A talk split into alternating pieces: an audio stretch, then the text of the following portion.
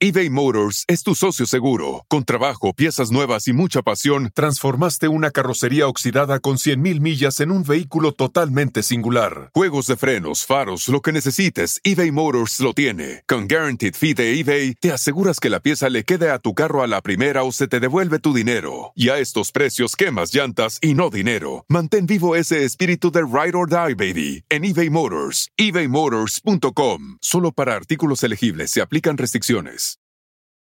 Con Verizon, mantenerte conectado con tus seres queridos es más fácil de lo que crees. Obtén llamadas a Latinoamérica por nuestra cuenta con Globo Choice por tres años con una línea nueva en ciertos planes al Nemer. Después, solo 10 dólares al mes. Elige entre 17 países de Latinoamérica como la República Dominicana, Colombia y Cuba. Visita tu tienda Verizon hoy. Escoge uno de 17 países de Latinoamérica y agrega el plan Globo Choice elegido en un plazo de 30 días tras la activación. El crédito de 10 dólares al mes se aplica por 36 meses. Se aplica en términos adicionales. Se incluye hasta 5 horas al mes al país elegido. Se aplican cargos por exceso de uso. Hola, soy Marimar Vega. Y yo, Efraín Martínez. Y queremos invitarlos a nuestro rincón. El rincón de los errores donde errar es hasta bien visto.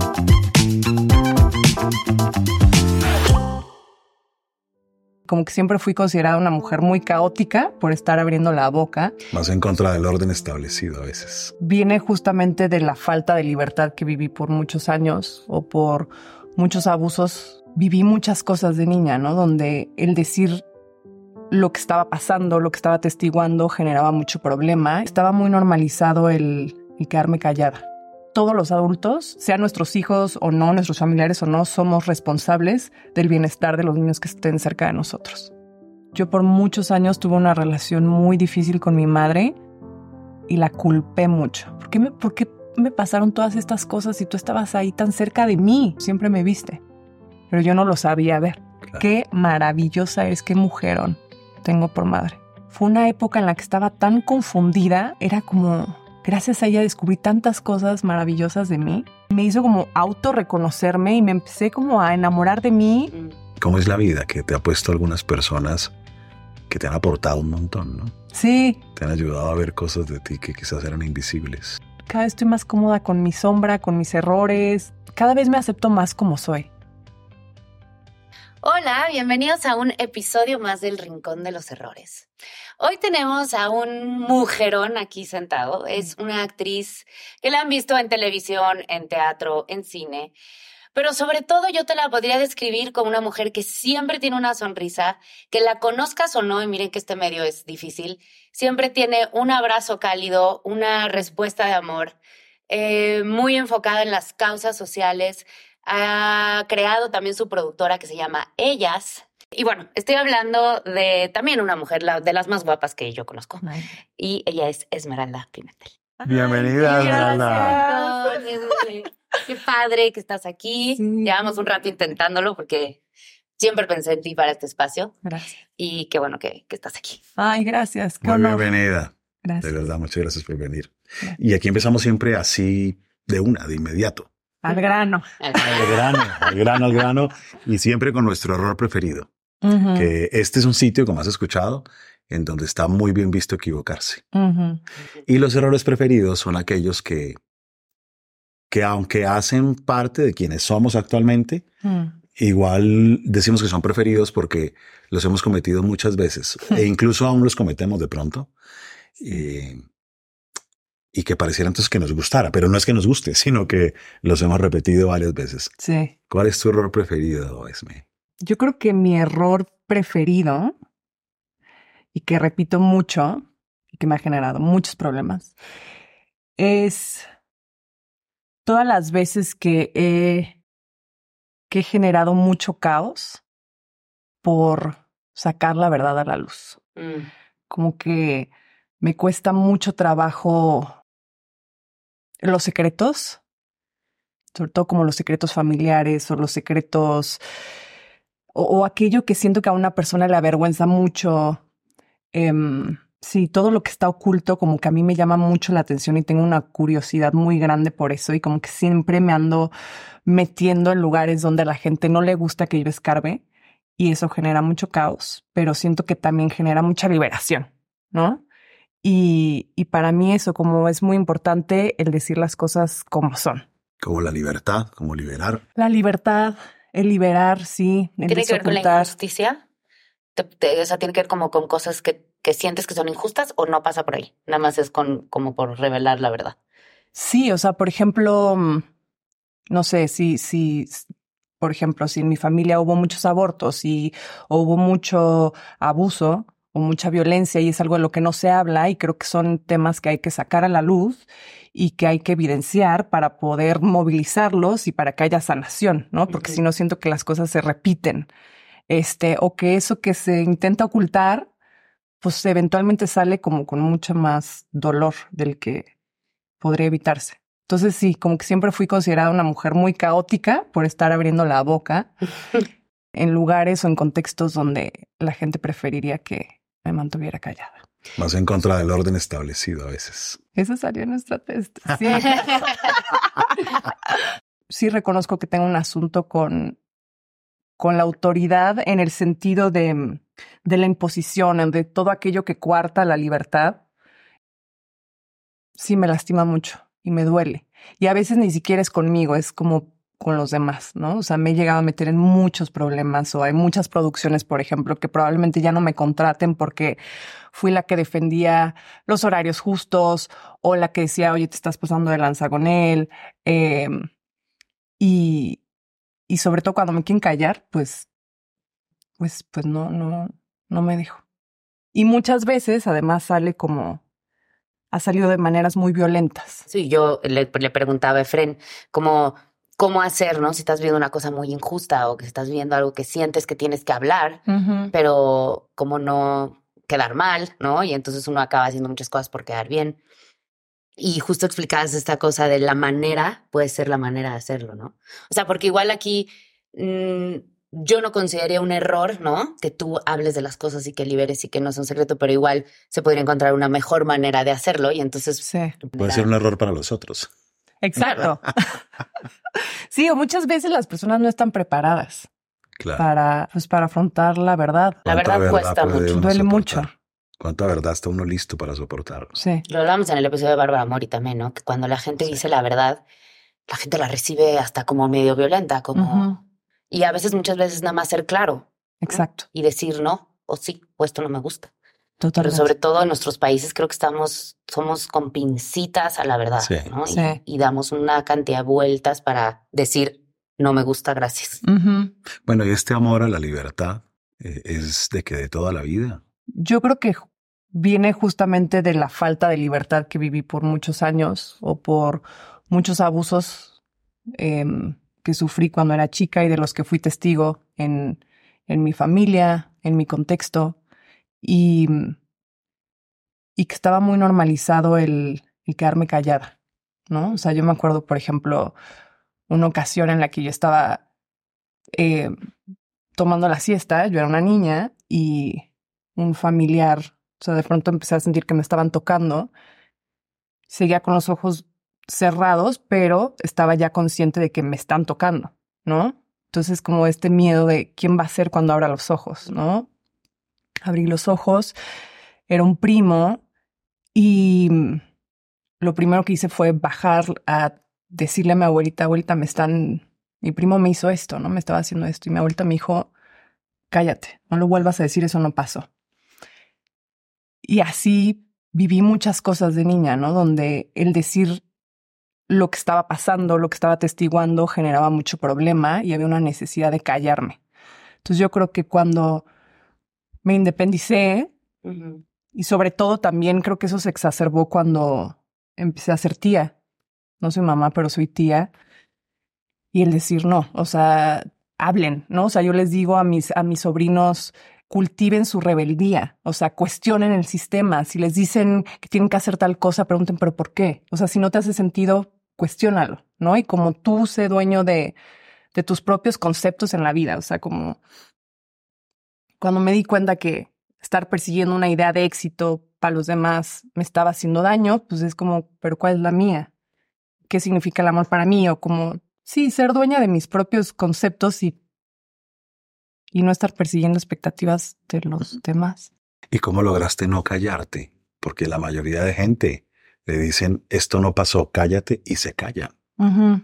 Tú no. ¿O te callaste durante un tiempo o siempre, siempre no? Me callé por, me he callado muchas veces y creo que las veces que no he podido callarme ha salido de una manera muy abrupta, ¿no? Y donde te digo que se genera mucho caos. Em, y donde luego viene como una gran culpa. Mm. Uno por no sentir el apoyo de los demás y también por esta duda de lo hice bien, lo hice mal, lastimé demasiado, fue demasiado, eh, pero creo que la medida en la que eh, pues he ido rompiendo el silencio, pues también voy entendiendo como la medida de las cosas. Qué impresión como el abuso siempre viene acompañado de la culpa, ¿no? ¿Cómo puedes explicar eso? O sea, no hay, o sea, digo, no sé, pero parecería que es un común denominador. Es que la ley del silencio es tomada como si si hablas, vas a hacer daño. Si hablas, está mal. Mm. Eh, si hablas, la mala eres tú. Si, y se aprende. No, y hasta un poco si te pasan cosas es un poco porque tú las provocaste. O sea, viene siempre como de la mano. O sea, nadie es abusada y, y, no siente culpa en algún momento. O sea, es inexplicable cómo no. Sí. Y además que también nos educan a, a, a agradar. Y entonces si tú dices algo que es verdad y al otro le duele, entonces terminas tú llena de culpa. Y puede que hasta lo digas decentemente, no importa, pero si se pone mal, entonces uno lo hice sentir mal, pero es como si se hiciera uno cargo de, de lo que tiene que hacerse cargo el otro. Claro, es como si tú contabas lo del primo y tu abuela caía en un llanto y nada, lo que sea, seguramente genera un poco de culpa con todo y que tú fuiste la víctima de la situación. Sí. ¿No? O sea, esta es. Sí. Es una educación tremenda en nuestros países, el silencio. Sí. La del pórtese bien, no mueva las cosas, guarde los esquemas, mantenga las estructuras. Mucha autoridad vivimos. Sí. Y bueno, hablando de la autoridad, en el test, el famoso test, a Esme le salió la coerción. Siempre preguntan qué es la coerción. La coerción tiene que ver con que te impongan, te obliguen, te digan qué hacer. Y eso fue pues lo que más le... Es la amenaza. Esa es la amenaza. Pero ¿sabes qué, qué me pareció súper interesante? Sí. Que, que aunque sales con, con, con varias sensibilidades altas. Cuando uno normalmente tiene una sensibilidad muy alta, lo amenazan muchas cosas. A ti no, a ti no. Es decir, o has vencido algunos dragones ya, o te has enfrentado a algunas cosas y has perdido algunos miedos, porque solo te salió una, altísima por supuesto, pero solamente una, que es la de la coerción. Sí que es no soportar que no le impongan la autoridad sin que sea algo que tenga una lógica o una razón o una explicación o un para qué, no soportar eh, la opresión, no soportar el te toca, el yo soy el que mando porque sí, tú eres como mi esclava, eh, y ese te salió. Sí. Bueno, y también escuchando un poco puede venir de ahí, ¿no? Si uno crece así, o, o, te, o te callas toda la vida o te vas a lo opuesto y justamente dices, no, esto no me va a volver a pasar. ¿Creciste en un espacio machista también? ¿o no? Muy machista, muy violento. Pueblo chico, infierno grande, como decían. ¿De dónde? Eh, Zapotlán el Grande, Jalisco.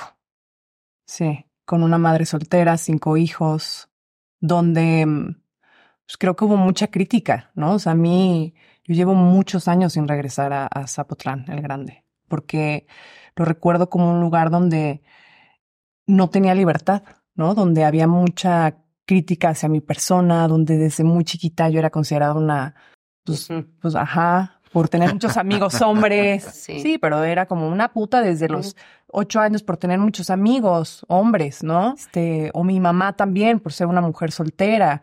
Este, y también creo que se lo aprendí a mi mamá, ¿no? O sea, es una mujer que yo la recuerdo que, y, hasta la fecha, ¿no? Es como defensora de sus hijos y de su tribu, o sea, y nadie se atreve a meterse con nosotros. Y sí, es una mujer muy, muy luchadora y que también, ¿no? O sea, me acuerdo cuando de chiquita hubo un caso de, de un abuso que se hizo muy famoso en la escuela en la que yo estaba y esto me permitió reconocer el abuso que yo estaba sufriendo por parte de mi profesor y se lo conté a mi mamá. Mi mamá fue a la escuela a hablar con los padres de familia y con el director. Y mi mamá nos terminó sacando de esa escuela porque el director la avergonzó delante de todo el mundo diciendo que eso no era verdad, que el profesor era como un este ser ejemplar, que yo era una mentirosa. Y, y pues sí, creo que me han pasado tantas ese tipo de experiencias que creo que ahora que soy una mujer pues adulta, independiente, pues creo medio trabajada, estoy muy pendiente de lo que pasa alrededor y sobre todo si hay niños. O sea, yo creo que los niños, todos los adultos, sean nuestros hijos o no, nuestros familiares o no, somos responsables del bienestar de los niños que estén cerca de nosotros. Así es. Todos somos padres de todos. Todos somos madres de todos. Sí.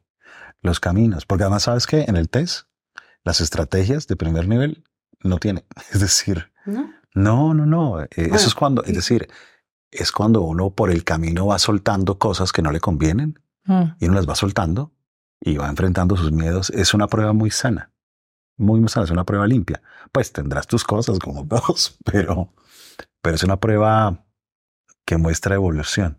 Mm. ¿Y tu mamá sigue viviendo allá? No, ya no pero no sé, o sea, creo que ahorita mi mamá justo está pasando por una etapa súper linda de, de decir las verdades como van, ¿no? Y, y es muy interesante ver este, lo que eso genera alrededor, ¿no? O sea, como toda esta culpa y este juicio y es que no me dijiste las cosas como me las debiste de haber dicho y, y creo que también hay que generar como una, como una resiliencia. O sea, a mí un, mi ex, ex pareja, yo antes era de las personas que me enojaba y me iba, ¿no? O sea, había un problema o, ay, me dijiste tal, pues se acabó la relación y me voy. Y él me enseñó como, no, quédate, quédate. O sea, que tú estés enojada no significa que yo no te ame así, ¿no? O sea, puedes quedarte, puedes habitar tu enojo, pero eso no significa que me tengas que lastimar. Y eso no significa que tengamos que estar uno en contra del otro. Y eso no significa que tú tengas que ganar una batalla porque no estoy en contra tuya. Es, hay un problema, resolvamos, ¿no? Qué bonito eso. Sí. Y tú normalmente reaccionas, o sea, tu, tu primera reacción es el enojo. Y me voy. Pues más bien el, el resolver. O sea, siento que antes sí era el, el evidenciar la injusticia y ahora es, pues, resolvamos. O sea, siento que ya soy menos bélica. ¿Y cómo has trabajado la injusticia? Es que yo estoy en ese tema. si se fijan, en todos los episodios voy a hablar de eso porque estoy trabajando. De esta temporada. No, pero me, me, intriga mucho porque sigo un poco sin entender cómo lidia uno o cómo la gente que siente que está viviendo por, o pasando por injusticias, porque también mm. uno no puede ir eh, eh, siendo el abogado del diablo del mundo y muchas veces no sé ni puedes hacer nada, ¿no? Sí. Pero cuando vives este tipo de cosas y después ya las entiendes y ya de adulta entiendes la injusticia y lo que ningún niño tendría que pasar por eso, o sea, ¿cómo has trabajado tú ese tema? O sea, ¿cómo has soltado el no, no sentir? O sea, pues creo que número uno ha sido el reconocer todas las veces que yo he violentado a otras personas y todas las veces que yo he sido injusta con otras personas y el entender que no, que es injusto reducir a una persona a solo un, un evento de su vida o a un momento de su vida. El que alguien haya hecho cierta acción no significa que haya sido en mi contra y que yo sea la víctima eh, y tampoco hace esa persona una mala persona por ese por esa decisión, ¿no? O por ese momento de su vida. Como ser más empáticas. ¿Y cómo llegas ahí? ¿Cómo, ¿Cómo llegas a ese momento de dar el giro y darle la vuelta y y ser menos bélica, como tú dices. Pues es que no sé, Fren. O sea, siento que he pasado por. Siento que he pasado por momentos muy luminosos y pues por otros así bien darks, darks, darks. O sea, por las drogas, por intentar suicidarme, por eh, el abuso, por también he recibido muchísimo amor. O sea, yo me considero una persona sumamente afortunada. Pero pues tal vez creo que la respuesta sea pues aprender a pedir ayuda como bien decías, o sea, no siempre, no siempre puedo ser la banderada de la causa, ni tengo por qué serlo, que también creo que es un lugar de mucho ego, ¿no? De, y de encontrar el reconocimiento y decir, yo logré tal cosa, o gracias a mí los demás, no sé qué. Y pues hacerlo más en equipo. O sea, creo que ahorita, antes era muy en solitario y cada vez estoy aprendiendo a trabajar y a colaborar más en equipo y y dejar a un lado ese como egoísmo también de hacer justicia y de más bien qué necesita la otra persona. ¿Y fue algo gradual o fue un velo que se cayó? Creo que es gradual y creo que me seguiré equivocando muchas veces. O sea, no sé si ya lo dominé. No creo. No creo. Unos pasos adelante. Unos pasillos adelante. Eso de pedir ayuda es bonito porque luego a la gente le cuesta mucho pedir ayuda. Da mucho, ¿no? Y uno, y, y, por, y, y, si uno está en una depresión, o si uno está pasando por un momento de adicción, o si uno hay que pedir ayuda, o por lo menos hablarlo, decirlo. Es lo que hablábamos al principio, ¿no? Estos espacios, o sea, el momento en que de repente uno escucha que a alguien también le está pasando o le pasó, es de suma ayuda a sentirse acompañado, pero si no lo platicas, si no lo compartes con nadie, seguramente sientes que solo te está pasando a ti y que ese sufrimiento es solo tuyo. Sí. Y por eso es muy importante pedir ayuda. Totalmente. Solo que se necesita humildad para eso. Mucha. Levantar la mano y decir, eBay Motors es tu socio seguro. Con trabajo, piezas nuevas y mucha pasión, transformaste una carrocería oxidada con 100.000 millas en un vehículo totalmente singular. Juegos de frenos, faros, lo que necesites, eBay Motors lo tiene. Con Guaranteed Fee de eBay, te aseguras que la pieza le quede a tu carro a la primera o se te devuelve tu dinero. Y a estos precios, quemas llantas y no dinero. Mantén vivo ese espíritu de Ride or Die, baby, en eBay Motors. ebaymotors.com. Solo para artículos elegibles se aplican restricciones. Con Verizon, mantenerte conectado con tus seres queridos es más fácil de lo que crees. Obtén llamadas a Latinoamérica por nuestra cuenta con Globo Choice por tres años con una línea nueva en ciertos planes al Nemery. Después, solo 10 dólares al mes. Elige entre 17 países de Latinoamérica como la República Dominicana, Colombia y Cuba. Visita tu tienda Verizon hoy. Escoge uno de 17 países de Latinoamérica y agrega el plan Globo Choice elegido en un plazo de 30 días tras la activación. El crédito de 10 dólares al mes se aplica por 36 meses. Se aplica en términos adicionales. Se incluye hasta 5 horas al mes al país elegido. Se aplican cargos por exceso de uso esta no me la sé o con esta no estoy pudiendo. Sí. Oye, ¿qué, ¿qué, error a ti te daría miedo cometer? Me da mucho miedo tal vez eh, haberle dicho algo a mis sobrinos que se les quede en su, en su corazón y que los haya herido de tal forma que en un futuro... Y los marque. Sí, que los marque. ¿no? O sea, yo creo que meterse con las infancias es algo que, que no se debe hacer de ninguna manera y que hay que cuidar mucho nuestras palabras. Y eso me daría mucho miedo, coartarle la, la libertad o las posibilidades a una criatura por una pendejada mía. ¿Tú quieres ser mamá? Sí, sí, sí quiero ser mamá. ¿Y no te da miedo ser mamá? Muchísimo. Y es como...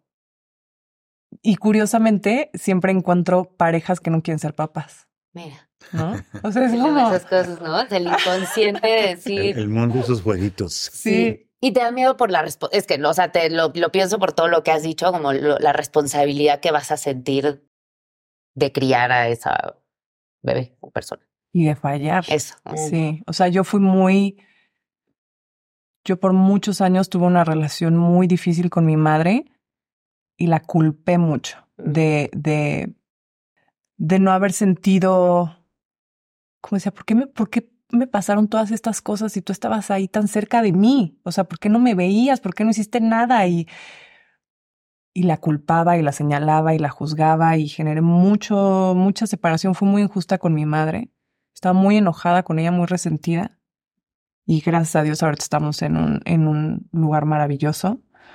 Pero me aterra dar vida a alguien y que... Que te culpe de algo. Te... Sí, me aterra que es un poco inevitable, ¿verdad? o sea, en algún momento los hijos siempre vamos a culpar a los papás de algo. o sea, sí. ¿Cómo te reconciliaste? O sea, fueron muchos años de todo tipo de terapias que le agradezco a mi mamá el amor tan grande que tuvo de siempre ponerse al servicio para que su hija la perdonara, mm. ¿no? Mm. Em, pero creo que fue, fue, fue una sesión que, que fue el año pasado donde para esto tantito antes de tener esa sesión, creo que las dos habíamos renunciado.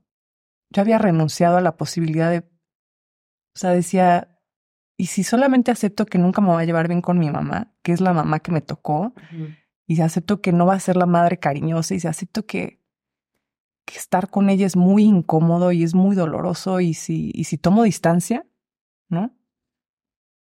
Y yo creo que fue el haber considerado esa posibilidad como de renunciar a mi madre, lo que me hizo reconocer todo lo maravilloso que ella había sido y que es, ¿no? Y decir, wow, lo valiente que eres, eh, lo inteligente, lo amorosa, lo cariñosa, lo divertida. Y, y fue una sesión donde las dos nos, nos hicimos un gran reconocimiento, ¿no? Y donde me di cuenta que mi madre siempre me vio, yo que me sentía muy invisibilizada, es como, no, siempre me viste, pero yo no lo sabía ver. Claro. Claro, y ella hizo lo que pudo, pues, con las herramientas, con las que, herramientas tenía. que tenía. Sí, Qué bueno. A veces pasan décadas hasta que uno le da la vuelta, sí, pero al final a veces logra uno dar la vuelta, ¿no? Y reconstruir esas historias. sí. Sí, y luego, mu- y, y no ha sido mamá, porque muchas veces, o muchos de los que han senta- se, se han sentado aquí, Sí. a partir de que eh, experimentan la maternidad, entonces reconocen todo lo que hizo su mamá por ellos, ¿no? O hasta mejora muchísimo la relación con la mamá cuando te has, cuando tú eres mamá. Y entonces dices, Dios mío, todo lo que hizo esta señora por mí. Ay, sí, amo, Sí. Que sí, Sí, sí. la amo. muy hermoso y que sanador para las generaciones que vengan, o sea, porque eso también. Y sabes que fue como también siento que regresando un poquito al inicio, el ver que mi mamá empezaba a, a justo a desocultar todas estas cosas que que en su momento fueron catalogados como errores o como tú Mm. te tienes que avergonzar de esto, siento que me, me entendí que toda mi parte salvaje, toda mi parte rebelde, toda mi parte, ¿no? Venía de ahí y de decir, qué orgullo. O sea, qué orgullo todos los límites que rompiste, qué orgullo todo lo que te enfrentaste, qué, qué increíble mujer eres, ¿no? Y a lo mejor ella trataba de mantener una imagen perfecta ante los ojos de sus hijos y es justo esa imperfección o esa humanidad el decir Claro. qué maravillosa es, qué mujerón tengo por madre. Lo Qué que te reconecta de nuevo, Sí, Sí, la admiración. claro.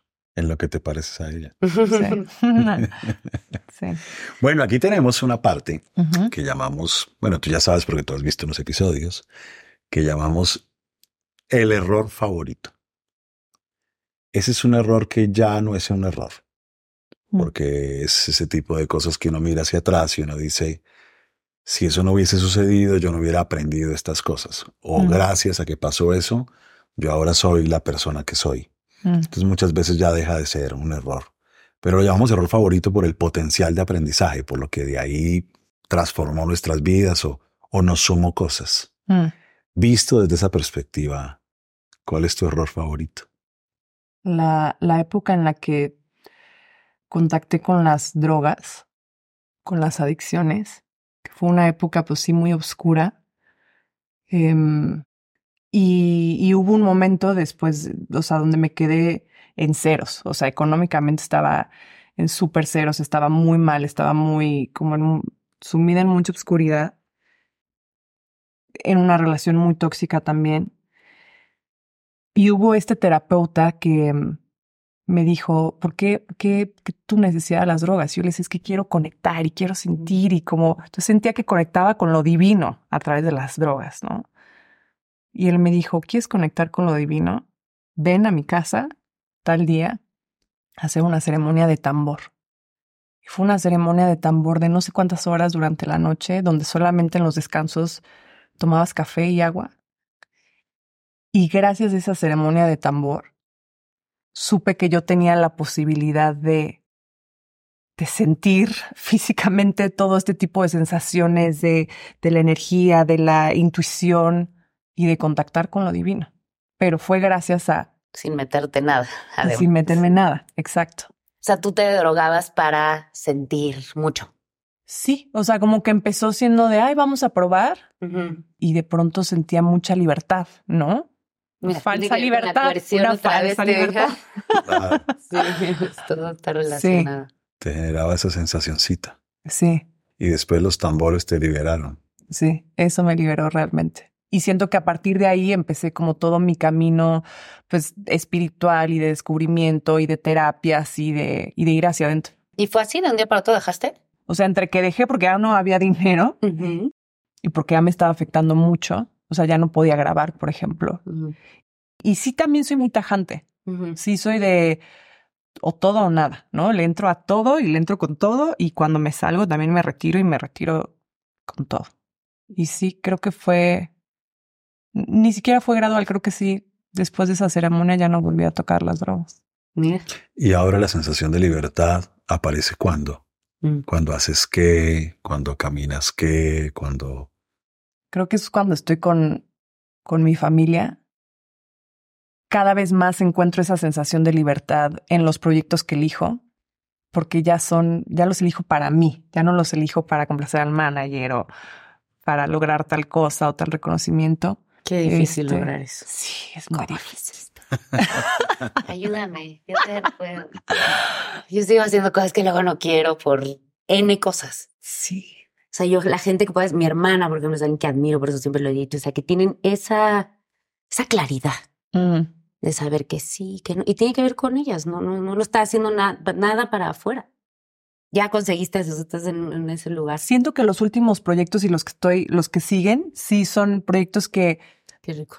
Sí, de los cuales me siento orgullosa, em, que sí me interpeló el leer el guion y que me emociona la directora o el, o el actor con el que voy a trabajar. Y qué bonito esta cosa, viste. O sea, al principio supongo, y por todo lo que hemos escuchado ahorita, o sea, la falta de libertad se generó en tu familia. Y ahora, donde más encuentras libertad Es es, en mi estando con la familia.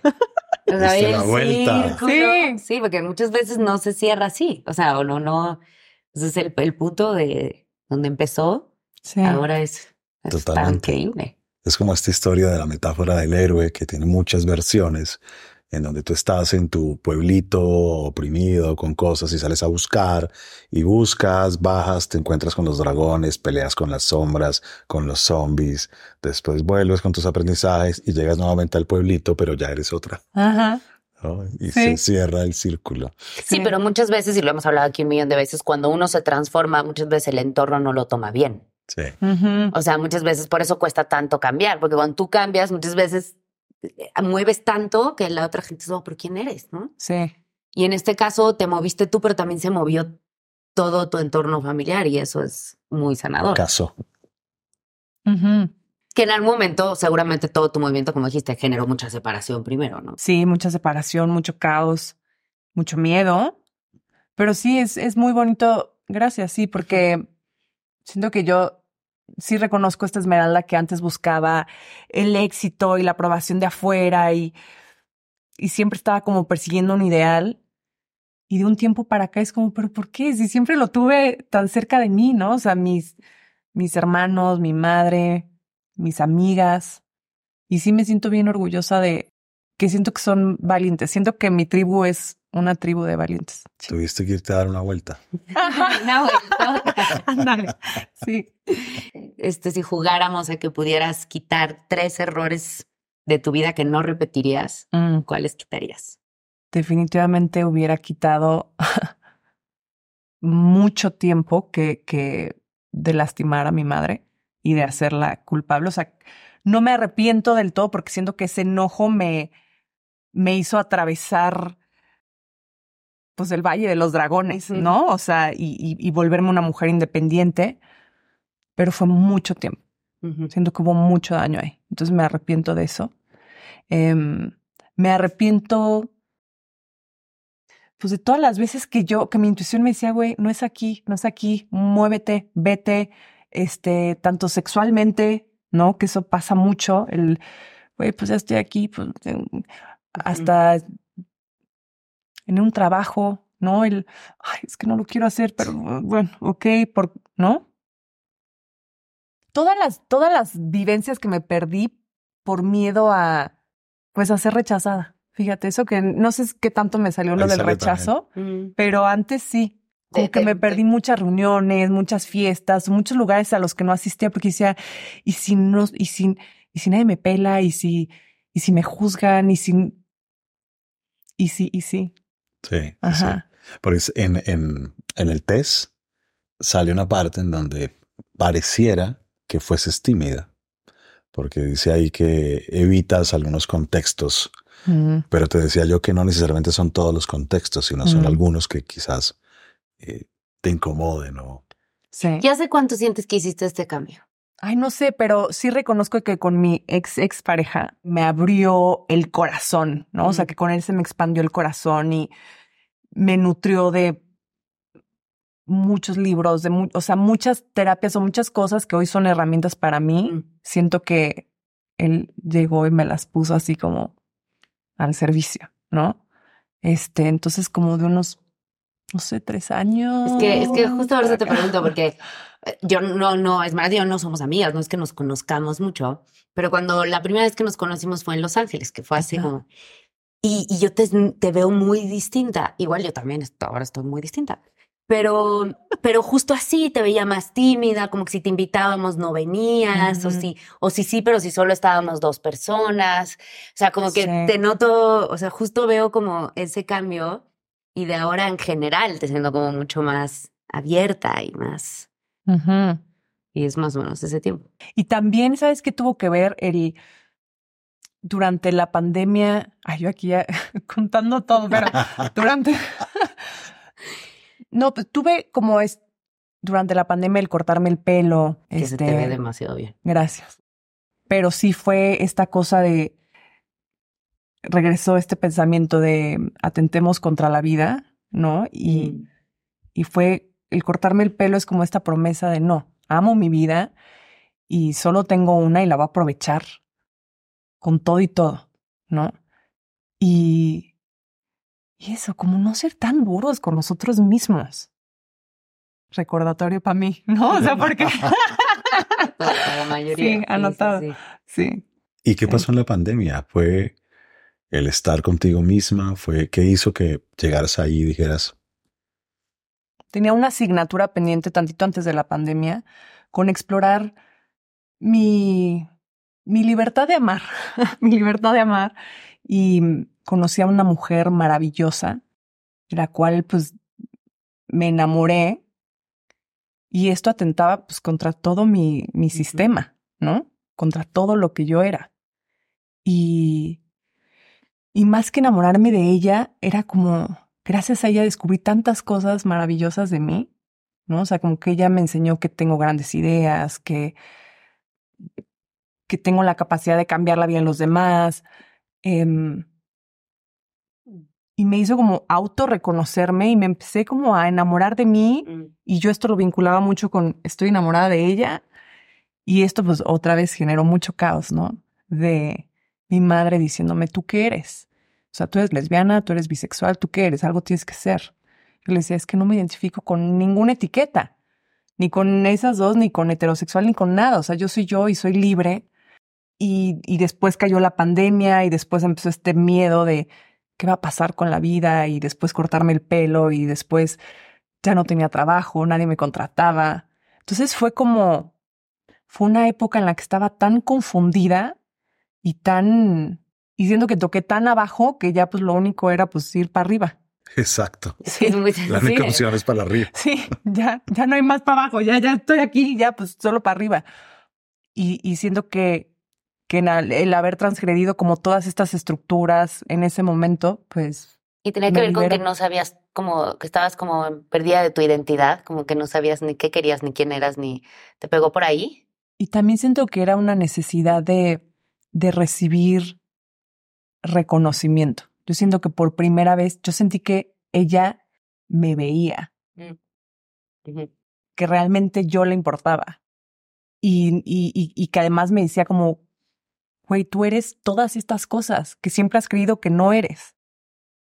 Me ayudó como a reconocerme. Qué interesante, porque ya le diste la vuelta. Estaba pensando en que, ¿cómo es la vida? Que te ha puesto algunas personas que te han aportado un montón, ¿no? Sí, sí. Te han ayudado a ver cosas de ti que quizás eran invisibles. Sí. Creo que ningún encuentro es fortuito, ¿no? O sea, todas las personas que me he topado en la vida, tanto a las que yo lastimé como a las que me lastimaron o con las que todas han venido como a detonar mucha aprendizaje en mi vida, mucho cambio. Esta pregunta la haces tú siempre, pero ella me nace hacerse. Dale, pues. Hace mucho no la haces, además. ¿Cuál es? ¿En quién te estás convirtiendo? Ah, sí. Es mí. Espero que mm, estarme convirtiendo en una mujer como más libre. Menos perfecta, más feliz. Exacto, menos perfecta, más feliz.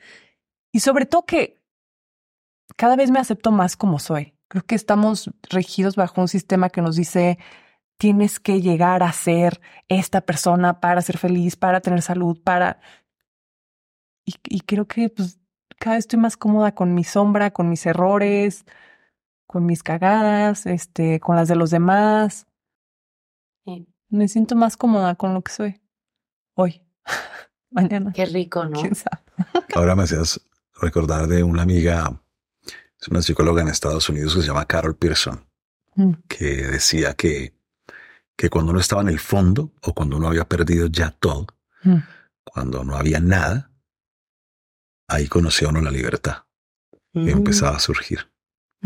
Ahora que hablabas de la pandemia. Y entonces ahí todo es ganancia. Entonces en el fondo, lo único es subir. Porque más abajo del fondo no hay nada. exacto. Y no tiene nada que perder, un poco, porque no tiene nada. Entonces... Exacto. Así es. Esme, esta sección. No, em, esta sección a la gente le gusta mucho. Eh, pero parte del rincón de los errores era porque yo quería que la gente pudiera tener acceso al Fren, ¿no? Y, Ay, sí. Y entonces aquí es, es un momento para que le preguntes lo que tú quieras para ti o para la gente que te sigue o que mm. creas que pueda ser una pregunta que ayude. ¿Cuál es la mejor manera para mm, abordar conversaciones incómodas o para decir las verdades sin... Sin generar caos. Sí, que se genere el caos. Yo sí estoy a favor del caos, pero... sí, pero sin lastimar al otro de una manera que sea irreparable. Sí. Y de recibirlas también. Cuando se han dejado avanzar mucho las cosas, a veces no hay forma. Porque lo que dices va a hacer que el otro entre en un caos fuerte. Porque a veces las cosas se dejan avanzar demasiado y, planteas una postura y, desconfiguras la vida del otro. Eh, pero eso es algo que el otro tendrá que hacerse cargo. Lo que pasa es que si uno tiene la sensación de que al otro no le vaya a doler o que al otro no lo vaya a afectar, entonces sigues postergando y procrastinando mm. y cada vez es más lejos y cada vez es más y a veces ni lo dices eBay Motors es tu socio seguro. Con trabajo, piezas nuevas y mucha pasión, transformaste una carrocería oxidada con 100.000 millas en un vehículo totalmente singular. Juegos de frenos, faros, lo que necesites, eBay Motors lo tiene. Con Guaranteed Fee de eBay, te aseguras que la pieza le quede a tu carro a la primera o se te devuelve tu dinero. Y a estos precios, quemas llantas y no dinero. Mantén vivo ese espíritu de Ride or Die, baby, en eBay Motors. ebaymotors.com. Solo para artículos elegibles se aplican restricciones. Con Verizon, mantenerte conectado con tus seres queridos es más fácil de lo que crees. Obtén llamadas a Latinoamérica por nuestra cuenta con Globo Choice por tres años con una línea nueva en ciertos planes al Nemery. Después, solo 10 dólares al mes. Elige entre 17 países de Latinoamérica como la República Dominicana, Colombia y Cuba. Visita tu tienda Verizon hoy. Escoge uno de 17 países de Latinoamérica y agrega el plan Globo Choice elegido en un plazo de 30 días tras la activación. El crédito de 10 dólares al mes se aplica por 36 meses. Se aplica en términos adicionales. Se incluye hasta 5 horas al mes al país elegido. Se aplican cargos por exceso de uso con independencia de lo que le suceda al otro, mm. es una oportunidad también para que el otro evolucione en su camino. Por supuesto que la verdad sin consideración es violencia, porque a veces uno dice cosas que son desconsideradas, desfasadas o mm. que eh, son exageradas y puede uno en un momento de rabia lastimar a alguien. Pero cuando son conversaciones difíciles, generalmente uno nunca las tiene de forma impulsiva. Las conversaciones difíciles son tan difíciles que más bien uno las ha postergado un poco, las ha... Y yo creo que hay que dar un contexto de mucho respeto en el sentido de organizar una reunión con el nivel que eso debe tener. O sea, no es una reunión para tener mientras estamos en el, carro manejando o mientras estamos eh, en cine o mientras... No, no, no. Hay que darle el contexto de la importancia que es. Creo que hay que empezar desde uno en términos de lo que eso te afecta, lo que eso ha implicado para ti y la importancia que eso tiene en la vida de uno. Para después plantearle lo que uno tiene que plantearle y después pedirle lo que mm. uno considera que debe parar o detener mm. o no continuar. Mm. Y lo demás pues ya está en manos de la otra persona. No es fácil. Hay conversaciones que uno quisiera no tener que tener nunca. Pero el silencio suele empeorar las cosas. El silencio es un problema muy serio. Quizás hay momentos en donde uno deba postergar una conversación, quizás. Mm. A veces uno no tiene que hablar con una hija de seis años de ciertas cosas, sino cuando esté más grande. Puede ser. Mm. Pero en la adultez, en la adultez hay que mirar a los ojos. E incluso con mucho amor decir las cosas más difíciles que haya que decir. Tenemos que aprender mucho de eso. Sí. Hombres y mujeres. Todos. Sí, porque también hay mucho miedo, ¿no? Da miedo porque también son cosas que no puedes controlar, no puedes controlar la reacción del otro, no puedes controlar tú cómo te vas a poner, o sea, deberías, pero no puedes controlar cómo te vas a poner tú. Es una, es una situación que, bueno, puedes controlar todo esto que dices lo más que puedas, cómo lo vas a decir y el lugar donde lo vas a decir, pero lo demás realmente no lo puedes controlar. Y que hay conversaciones que pueden fracturar un proyecto. Una relación de por vida. Porque lo que yo planteo, quizás el otro diga, bueno, pero eso no era lo que pensaba de ti ni lo que me vendiste al principio. Ahora como me vas a salir con esto, entonces ya, ya no te quiero. O me voy. O me faltaste. O me engañaste. O me vendiste una máscara. O eh, lo que sea. Y uno termina postergando y postergando. Y se le sale de otras formas. Y lo que decías, se sale con rabia, ¿no? En vez de haberlo hecho un poco en su momento. Así es no estamos como sociedad acostumbrados a la verdad tampoco. Y por ejemplo, voy a regresar un poquito, creo que nunca hemos hablado de esto también y creo que es un tema muy importante y que va a ayudar mucho. Em, o sea, en este tema del abuso, ¿no? ¿Qué se puede aconsejar en ese? O sea, si hay alguien que esté escuchando, por ejemplo, y está viviendo una situación así y habló y en su casa no le creen, ¿qué se puede aconsejar a esa gente? ¿A dónde ir o qué hacer? Tiene que levantar la mano en donde sea escuchado. Es distinto tener 12 años a tener 18, a tener 25, porque hay niveles de comunicación diferentes. Pero uno tiene que acudir a donde pueda ser escuchado, porque además ese silencio a veces perpetúa que continúen pasando ciertas cosas con otras personas.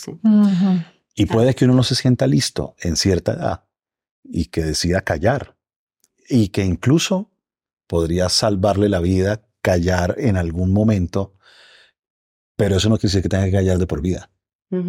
Y que tiene que buscar, tiene entre comillas, también es una decisión solo de quien atraviesa eso. Porque también a veces terminamos revictimizando a alguien y diciéndoles que tú tenías que haber hablado, porque tú, o sea, tras de que vive las cosas que vive y le cae, eso es algo que también tiene que decidir la persona que, que lo está viviendo. Y algo que me parece fundamental no solamente en el tema de abuso, también puede ser abuso físico, abuso psicológico, abuso emocional, es que uno subestima al otro un montón. Entonces yo me quedo callado porque de pronto mi pareja se deprime. Mm, o yo me quedo callado porque de pronto no lo va a saber manejar. O yo me quedo callado porque de pronto mi abuela va a sufrir mucho. O yo me quedo callado y es subestimar al otro.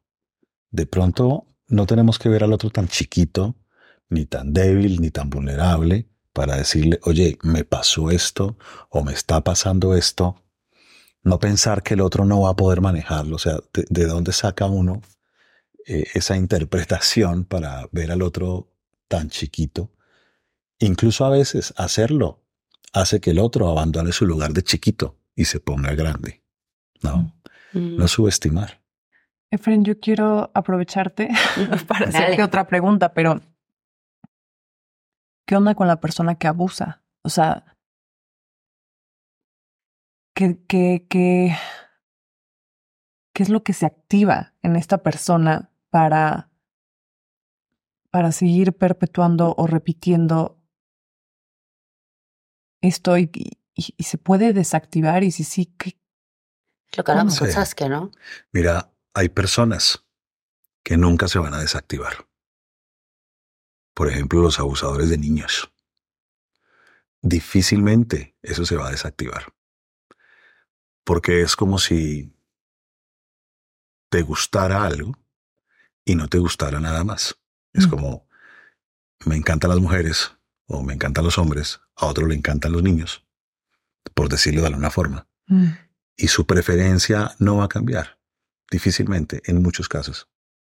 Y eso es lo que hace que, que puedan muchos ejercer control, pero a veces se sueltan y pasa lo que pasa, o que se repita una y otra vez. La pedofilia es una cosa muy difícil de resolver. El grueso de los datos están en contra, mm. a que alguien que tenga un tema de pedofilia pueda reversarlo y cambiarlo. Eh, y por ello, en términos de sociedad, eh, pues implica pensar medidas que protejan a los niños, porque como tú decías al principio, si hay algo sagrado, son los niños. Y hay que hacer lo que haya que hacer para protegerlos. Ahora, no todos los casos son así. No todos los casos. Hay una carga también cultural fuertísima, especialmente con el machismo, mm. fuertísima. Hay personalidades narcisistas que creen que pueden pasar por encima de cualquier límite y que no van a pagar ninguna consecuencia. Y como comprueban dos, tres veces que no pagan ninguna consecuencia, sigue pareciéndoles fácil eh, esta postura.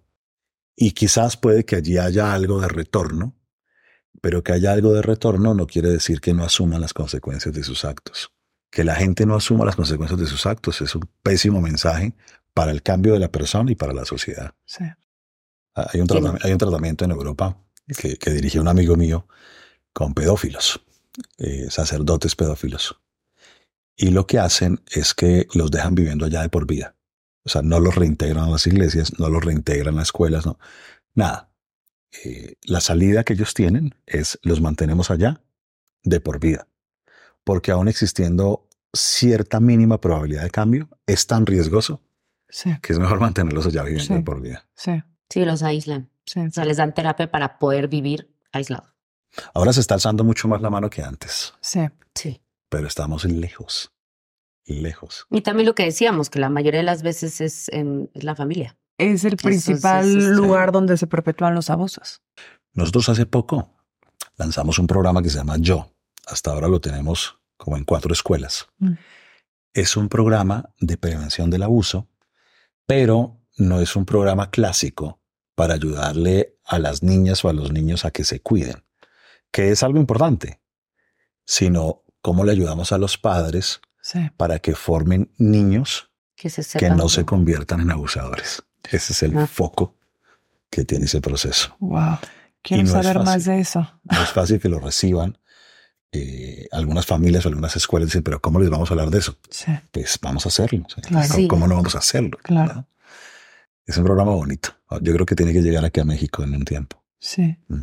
Pues es. Ay, gracias. no sé ni cuándo fue volando esto, no sé. Pero este, voló el tiempo. Voló el tiempo. Muchas gracias. Ay, a ustedes. Gracias. Gracias por venir. Se nos pasó el nervio. Sí. Muy bien, muchas gracias. Suscríbanse, acuérdense aquí, campanita.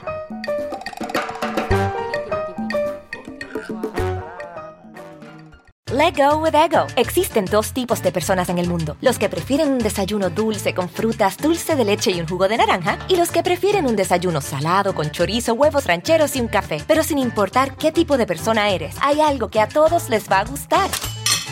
Los crujientes y esponjosos Ego Waffles. Ya sea que te guste un desayuno salado, con huevos o salsa picante encima de tus waffles, o seas más dulcero y los prefieras con mantequilla y miel. Encuéntranos en el pasillo de desayunos congelados. Lego with Ego. Con Verizon, mantenerte conectado con tus seres queridos es más fácil de lo que crees. Obtén llamadas a Latinoamérica por nuestra cuenta con Globo Choice por tres años con una línea nueva en ciertos planes al Nemery. Después, solo 10 dólares al mes. Elige entre 17 países de Latinoamérica como la República Dominicana, Colombia y Cuba. Visita tu tienda Verizon hoy. Escoge uno de 17 países de Latinoamérica y agrega el plan Globo Choice elegido en un plazo de 30 días tras la activación. El crédito de 10 dólares al mes se aplica por 36 meses. Se aplica en términos adicionales. Se incluye hasta 5 horas al mes al país elegido. Se aplican cargos por exceso de uso.